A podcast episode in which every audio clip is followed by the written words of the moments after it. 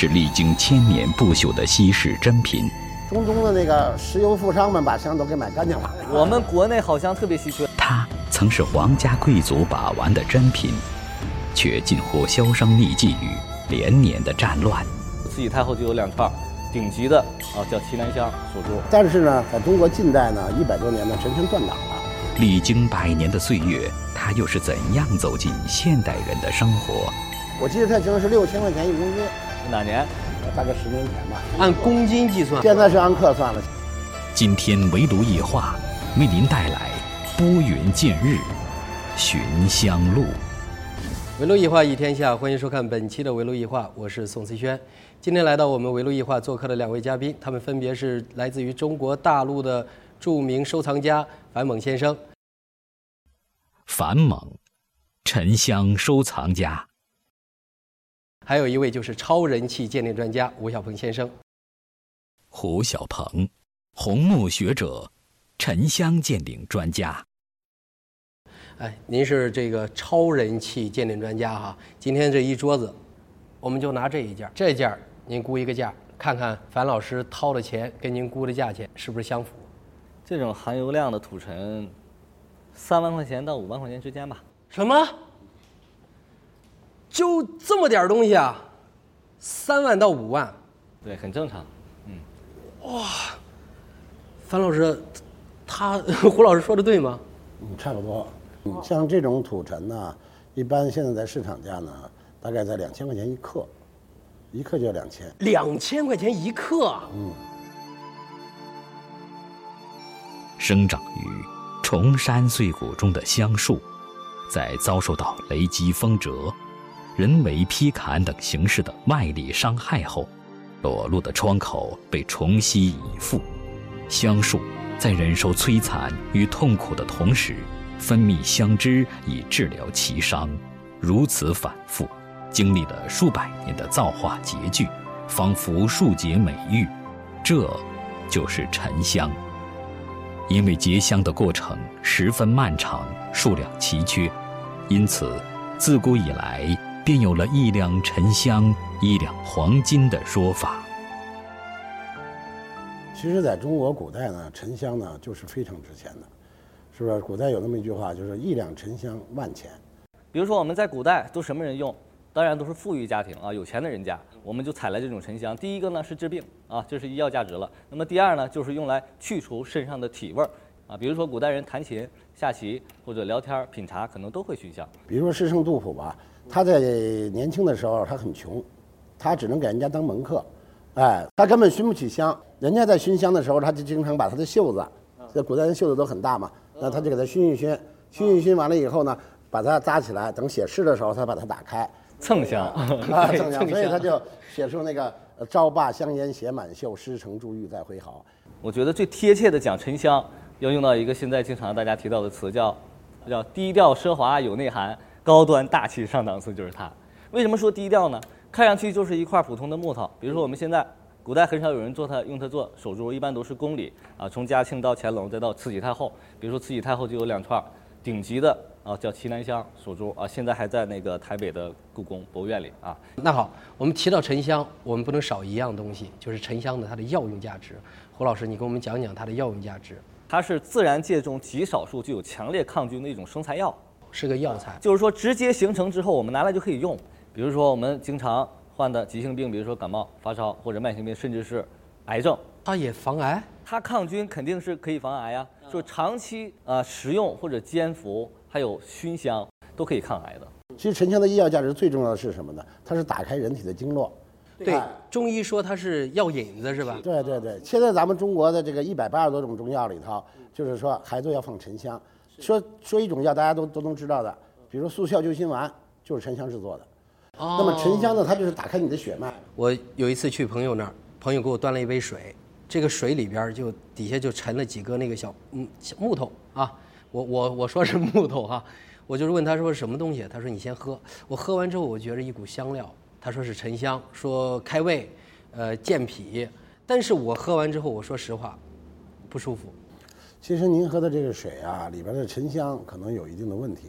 这个为什么呢？您您比如说这个沉香，这个是虫漏，它这里边其实含有很多的细菌在里边，它没有把沉香弄干净，你知道吧？看看啊所以呢，可能是这叫什么喝了，这叫虫漏，虫就是被虫子咬过了啊哎，完了以后它发出来的这个保护自己的分泌出树脂以后，它要发的香。好像这种如果喝了水，我自己这个就是比较不卫生嘛，因为你入口嘛，入口直接吃在里边，我觉得应该还是要把它，呃，该灭菌灭菌，该该该弄卫生了最好。我觉得一个是真假的可能有关系啊，可能有可能是假的，但是就真的而言，我觉得也是因人而异的。嗯啊，比如说我，嗯，前几天本来约好第二天有有一个事儿，但是头一天晚上我觉得就不对了，鼻涕一把一把的流，然后感觉嗓子就开始痒。我说第二天肯定要去打吊瓶。本来第二天约了人很重要的一个事儿，我怕耽误了，我说没办法，我翻出来了红土，就是药尘嘛，就是也是野生沉香，然后弄了大概有五克，一百二十度熏。第二天早上起来，什么事儿都没有，它就真的是对你的呼吸道啊，对感冒，没问题。其实人的口鼻是阳窍，那所谓的病从口入。比如说你经常闻到不好的空气，你就会得病。你比如说这个这个家里新装修，可能甲醛超标，你看很多小孩得了白血病，怎么得的？就是甲醛超标对他的伤害，他那个肺部没有这么大的抵抗力。沉香的话，你从鼻子鼻子里进去，其实是把别的东西给你逼出去了，它的穿透力非常的强。比如说很多在一些呃药典里边记载，沉香是去恶气。恶气那么很多人就没有理解迷信了，嗯认为去恶气好像去一些与我们生活不科学的一些乱七八糟的东西，很脏的东西。嗯嗯嗯其实去恶气就是正四季之气啊，就是正四气，就是把我们身体不适应的这种，比如说心啊、脾啊、肺的功能啊，这种不调的功能，给你理气。哎，对，它是理气的。哇，那么神奇啊！在中国古代啊，这个汉武大帝进贡的时候呢，那个有个辽国一个小国家进贡了三块奇楠，但是汉武大帝呢，呃，可能跟您一样，他对这个东西不太了解，所以他不懂，他不懂呢我一，下子哎荣升为汉武大帝了。对对对，他不懂，他不懂呢，他就对这个辽国这个这个这个使者啊，就不太不太不太尊敬。几块破木头拿来进贡，他呢，进贡几个烂木头，他就没把他当回事。可恰恰恰这个时候呢，他得了这个整个皇宫里得了瘟疫啊。那个使者就跟大家讲说，那个呃，大王您就拿我送给你那个沉香，你点一块儿他就点了一块儿奇楠，点完了以后，这个瘟疫就被驱散了。也就是说，从古时候沉香其实就是一个比较奢侈的东西。对，但是呢，在中国近代呢，一百多年呢，沉香断档了，很多人呢断过档啊，断过档，就是一百多年了，由于战乱，嗯哎，其他原因就没有人知道沉香。饭都吃不上了，还我 没有钱玩沉香了。对对。慢慢陆陆续续，大家知道沉香了。怎么知道沉香的呢？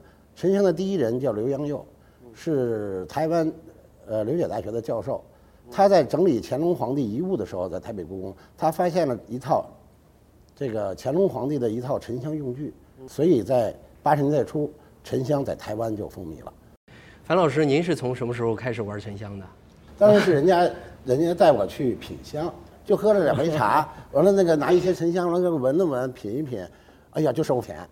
后来呢，我经过这个讲沉香这个香道师啊，他很会讲，他就讲沉香的文化、历史、医药价值和宗教信仰。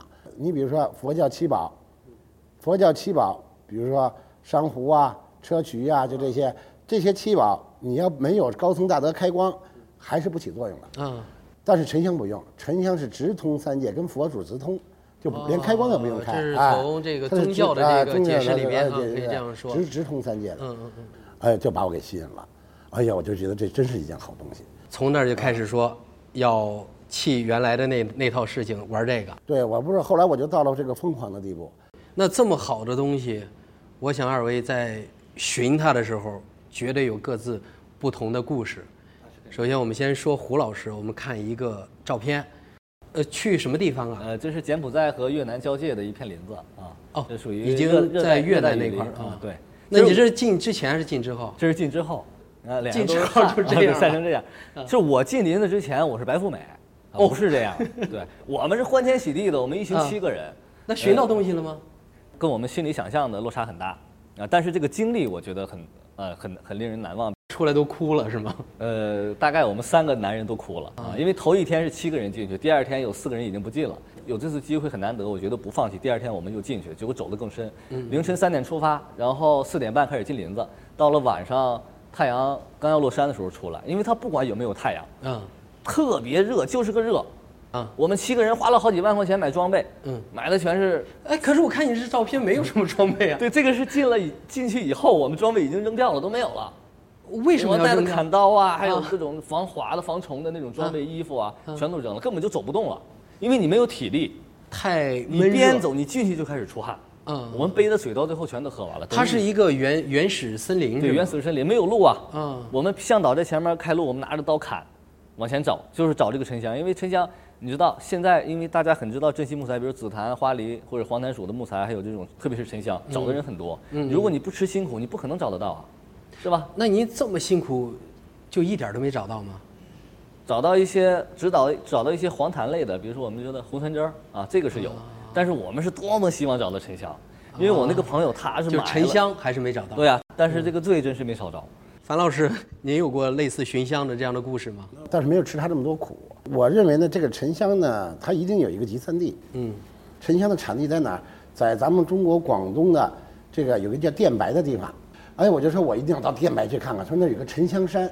嗯，它是一座山吗？，对，它是一座山，山上全是沉香全是沉香，种了很多。现在那个山已经不让上，不让上，因为怕人家偷偷砍沉香嘛。去了以后呢，我就觉得呢，这个地这个东西应该有一个呃，既然出这个东西嘛，它肯定有卖的嘛。对，有渠道。就就就没有没看到，没什么没有卖的，就问那个当地的农民呢，呃，大家都不知道什么叫沉香，不知道。我守着这个哎沉香山，不知道沉香是什么。不是，他就是这那个不是都知道沉香，这个沉香呢只有那个香农知道。嗯，我那时候也不知道有香农，我到了那边以后我就找不到沉香，我着急呀、后来呢我就赶紧给我的朋友打电话，我说我到了这个店买怎么看不到沉香啊？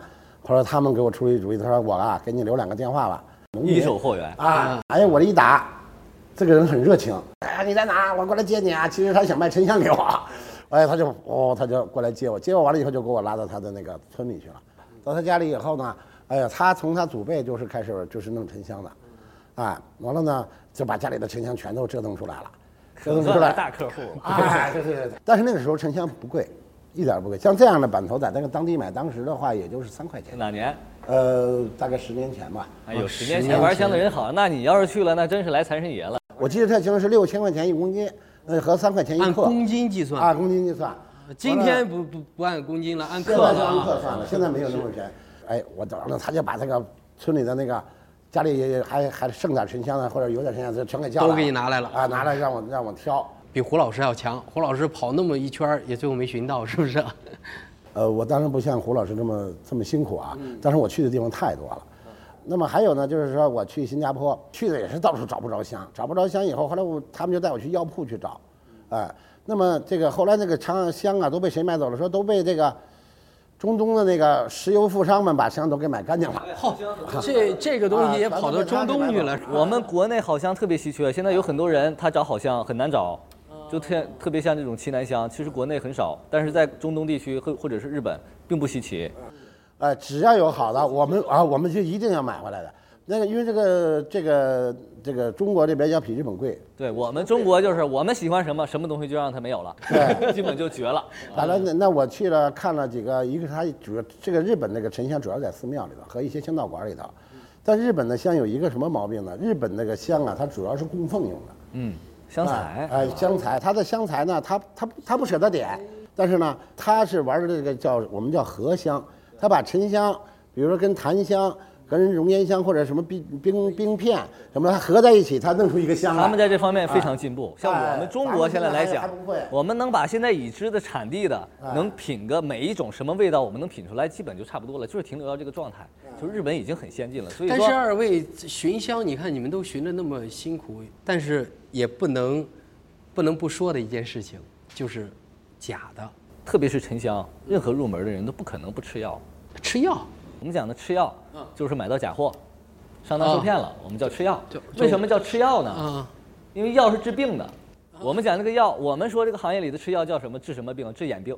眼病你眼神不好，嗯是不是？你看错了东西嗯，那你就吃药。药吃的越多，眼神越好，你才能成行家里手。那您哪天要弄弄弄弄错一件，我就说您吃药了。那不行啊？怎么？为什么那？我就得叫打眼，怎么我选选着说是吃药，你因为你叫打眼没有这个经历，没有这个经验来分辨这个东西。但是你已经有眼了，那从吃药这个过程过来了，走过来了，我们已经有丰富的经验了。这个时候你再看错，你有眼的你就看错了，它叫打眼，叫这是你们这是统一的行话是吧？对，新人叫吃药，行家看错叫打眼。但是我们如果打眼了，这个东西一般不敢拿出来说，找一地儿挖坑埋了算了。说出去丢人呢，北京话叫胳膊折了袖子里吞着，我不出去丢那人，我不能再给别人。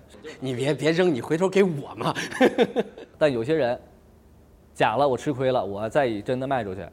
那那你们怎么能怎么能辨它是真假呢？其实就是吃药吃多了呗，经验很重要。花了钱买了教训了。哎，说到这个假货真货，我今天我也拿了几样东西，是我从我朋友手里边从他们手上拎下来的。他们说那是沉香啊，是真件儿，我带来了。二位给我鉴定一下，你们看看这个哈，他说这个比较香，啊，这个都不用。呃还有一串这个，这串有故事。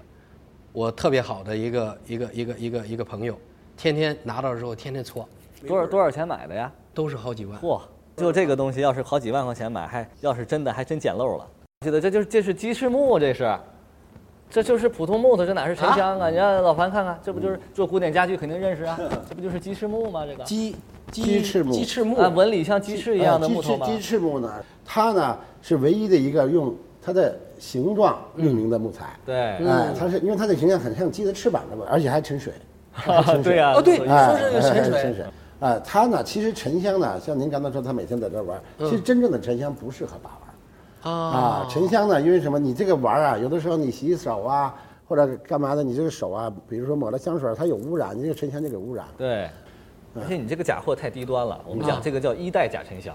一代假沉香，一代假沉香为什么假货这么多呀？非常容易仿制啊！你看，我们随便找一个木头，硬杂木或者是很普通的木头，拿来一熏，拿来拿油一煮，煮黑了，然后味道熏上去，这就是沉香。因为很多人没见过嘛，因为我们上学的时候不学。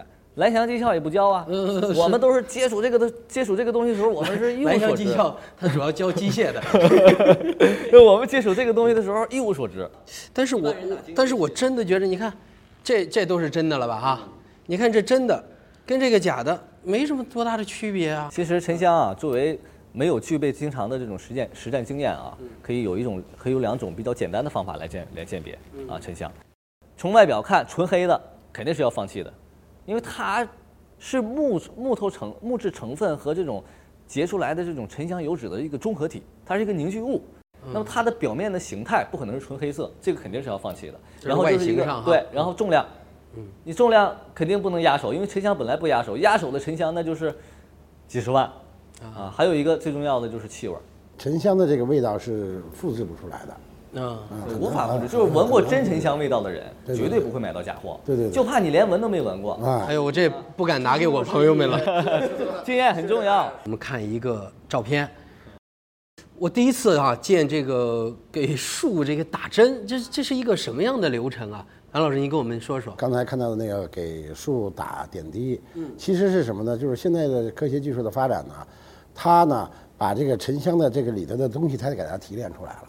他知道他这个沉香是通过真菌的感染，所以他现在用人为的方法把这个真菌打到这个树里去，所以让它发香。它是一种沉香吗？我觉得它应该可以算到现在的生节吧，因为沉香我们大概分为两类，熟节与生节嘛。呃，原来叫那个把熟节叫死节不好听，后来叫熟节。熟节就是哪个哪个字就是树，就是树在枯萎死掉之后啊，在腐烂的过程中结的香，成熟的时候熟结，对，啊我们叫熟结啊，这种香香韵更好，然后药用价值也更高。那么生结就是树在生长的时候啊，在生长过程中结的香。我认为如果按大类来分的话哈，在这个结香形态来分，应该是算到生结里。但是因为我们之前行业内公认的啊，学术界就认为致致使沉香树脂感染结香的叫黄绿木耳菌。那么这种菌在当时是没有办法人工合成的啊，所以说沉香结香非常困难。但是现在有些人就是种植沉香，他为了一个快速的啊见到一个经济经济价值，快速的创造经济价值，那么他们会打各种药。就是说，他对身的身体有没有害，或者是呃，现在没有办法鉴别，就是。在我们没有经过大量的临床实验之前，最好不要煎服或者是作为药用。沉香雕刻相比竹木雕刻，工艺难度更大。沉香凝聚了木质和油脂两种材料，质地极不均匀。特别是油脂部分，又崩又脆，没有韧性，用力难以控制，不易把握形体的准确度。一个好的沉香雕刻，是最恰当的题材构思与雕刻手法的结合，保留起原生的特色。我现在手里边的这个就是樊老师您那边雕刻的知了是吧？嗯。我们今天也让樊老师现场给我们说一下他现在的这个知了当时是怎么雕刻的。这个沉香为什么说它雕刻的特别难呢？最重要的一点呢，它首先来讲啊，它的起没有一个沉香是是一样的，是啊，它在地里啊埋了很多的年，而且奇形怪状啊所以在雕刻的时候，你在选材选题材的时候，这个雕刻师呢，他就非常的要动脑筋，嗯啊，这个适合雕什么？啊设计啊啊，这个适合雕什么？你比如说像这两块就是没有雕刻的土尘，哎，那要把它雕成一个东西，它就要动很多的脑筋，它最嗯起码要设计他要有很多的想法，嗯，哎，思想在里边。呃，雕刻师他一定要这个有很多的思想在里边。他还有一个什么？他这个很糟，这个木头很很糟，他不不吃一吃刀，他就一刀哎，他就他就碎了，他就哎他就粉了。对师傅的经验要求特别苛刻，因为有油多的地方神工雕琢，另外还有一个就是什么呢？是尽量少往少雕。为什么呢？因为沉香它是很值钱的，它这一克按克算钱的，你给它雕的太多了，心疼。而且他们说得一点点的来，说这个马头最后雕成猪头，就一下子价钱就不值钱了哈。呃，前一段时间瀚海秋拍一个沉香雕刻品，当时拍了好几千万。那是很小的一个东西，剩下的一个东西拍了，当时好像几我千万是吧啊，哦，三千多万，对，就拍了三千多万啊。奇楠在佛经中常写为多伽罗、伽楠等名称。奇楠的结香自然生成概率极低，形成悠久。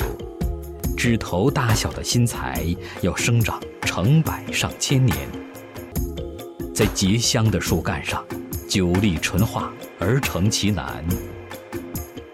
奇楠为香中极品。哎，这个这个奇楠跟这些沉香来比，它的独到之处是什么？作为奇楠香，在平时状态下不用加温，啊，直接就会有非常浓郁的香气。放到手里转一下，然后手有余香，能坚持很长时间。胡老师，您作为超人气的这个 这个鉴定专家，有没有这沉香，沉香是绝对的奢侈品。嗯啊，我曾经有过。嗯啊，但是因为生活的不敢说生活拮据吧，还是因为自身经济问题，还是没留住。樊老师呢？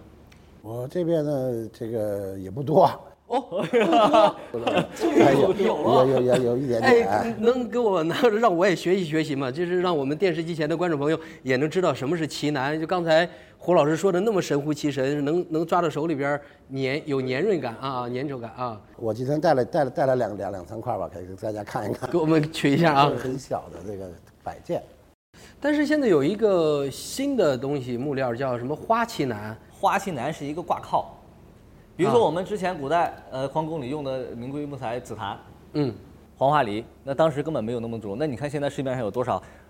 基本有的颜色名称全占了，比如说红你看红檀、黑檀、黄檀、绿檀，全都有，就是挂靠。那么就是为了跟它挂靠，让它变得更有价值，其实就是一种伪劣冒牌货嘛。我们讲，樊老师来了，让我看看真正的这个这个奇楠是什么样子哈。来，我们见我们看一下，胡老师啊，这这怎么三种啊？我看颜色色儿都不太一样。奇楠从颜色上大概可以分为白旗、黄芪、绿芪，还有个黑旗吧，分几种？分黑四种。旗啊啊！啊哎，不过真的是很香啊！我我刚才我刚才闻这个，哎，我在闻这个没味儿了。嗯，对，其实它有味儿，嗯有一点味儿，但是有很多人也是，我带了一串沉香，闻一段时间怎么没味儿了呢？你怎么没有味儿？其实是你适应了，你闻了一块更好的香，那你再闻这个香，你就感觉就没有味道。这就是奇楠的特点吧？就是它的味儿。它这个特点就是始终都有味道，你熏不熏都有味儿，味道都很浓。这个都已经有一百多年了，哇，这是个老的。它的形成时间更久远，上千年都是很正常的。啊对对对，这个这个奇楠它是长时一百多年都都不会不会风化吗？它不会腐烂，因为它有油脂腺，它有丰富的油脂腺啊。就是在木材成分没有结香、油脂不丰富的地方，已经早就烂没了，都腐化干净了。这对已经是它的油脂是吧？对，它是油脂啊，它的木材成分已经经过变异了，基本跟油脂混为一体了，是这种东西。哦，所以奇楠就就更奇楠本来材料就小，出材率特别低，因为它是非常罕见的、非常稀少的，能能能留能保存下来的啊。樊老师，您怎么怎么怎么寻到的这块宝贝？一个美国人卖给我的，哎，但是这上面刻的可都是招财进宝他是在越南出生的啊华人！完了后来他哦就到美国，到美国去呃生活了。我我原来就是跟他合作过，他当时呢，他说我有一块这么好的牌子，他说你收藏了吧？您能给能给我们透露一下这就这一块儿得多少钱？呃，我当时买的时候这块差不多六十万，那现在已经不好估价了，是吗？很难很难说，有一些东西是很难估价的。因为它本身一块老的，它有文物价值像这么好的东西，我如果我保养它，怎么去保养呢？啊，因为它吸味儿能力很强，啊，那么就是说把它用一个塑料袋封起来，不要让它接触外边的异味儿。还有一个方法呢，就是说保养沉香呢，我是我是看他们有人就是说是用这个呃蜂蜜啊，蜂蜜啊，用蜂蜜，用蜂蜜配锡盒，必须得是锡盒是吧？嗯，锡盒没有异味嘛，然后把香材放进去，中间有一有蜂蜜，哎，就是说是靠蜂蜜这个时间啊往里往里哎润的啊它真的和其他的木料不一样的啊。不像紫檀啊、花梨呀、经常打蜡呀，就突然会爆浆。沉香一定不能